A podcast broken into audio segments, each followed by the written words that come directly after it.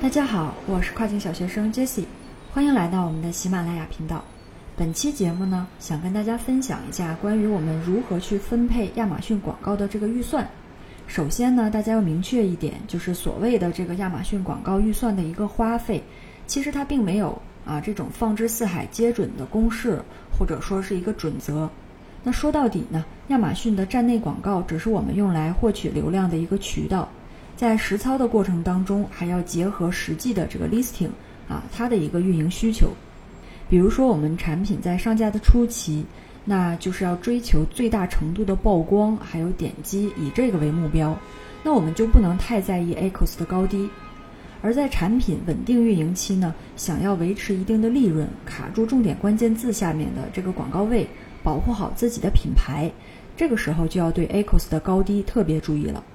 总之，就是在不同的运营阶段，我们要选择不同的广告投放，还有优化策略。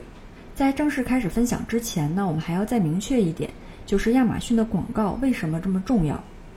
亚马逊上面的这个流量呢，大家知道可以分为免费流量还有付费流量。比如说像关键字广告，那它就是付费流量的一种。我们通过选择合适的关键字的这个词条进行投放。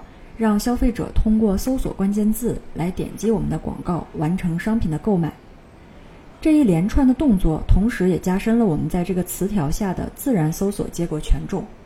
于是呢，我们在这个关键字下的自然流量搜索结果也同样排在了靠前的位置。这样，我们就有了一个更低的获客成本。此外，我们投放这个关键字，也在一定程度上卡住了这个词的广告位，不让其他竞争对手得到这个曝光机会。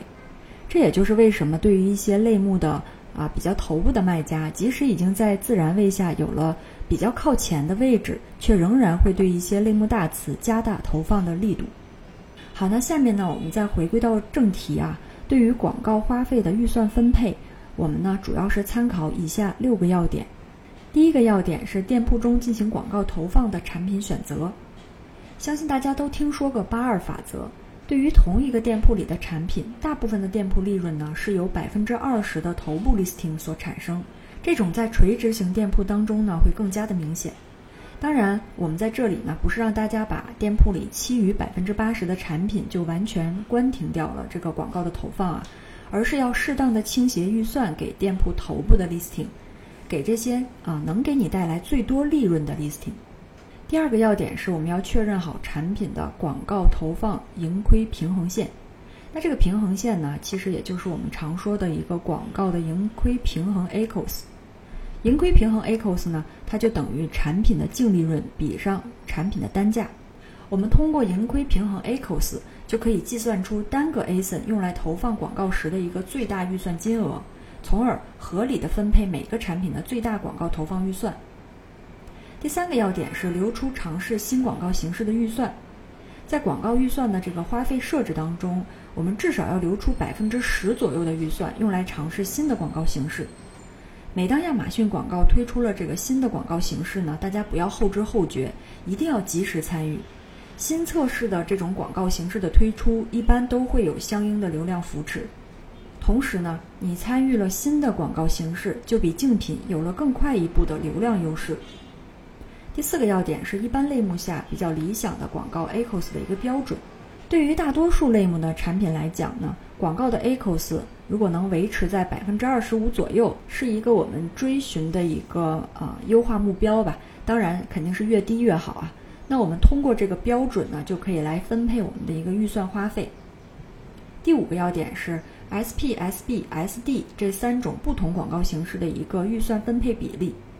那我们就可以按照以下的这个比例进行分配：SP 呢占到百分之七十五，SB 百分之二十，SD 占到百分之五。其中 SB 广告的这个商品级广告还有视频广告，在今年以来呢，它的这个广告的实际表现其实是非常不错的。最后一个要点是针对销售旺季，也就是说我们常说的这个 Q 四啊，它的一个广告花费。那么 Q 四的花费一般会占到店铺全年广告花费的百分之四十，甚至到百分之五十左右。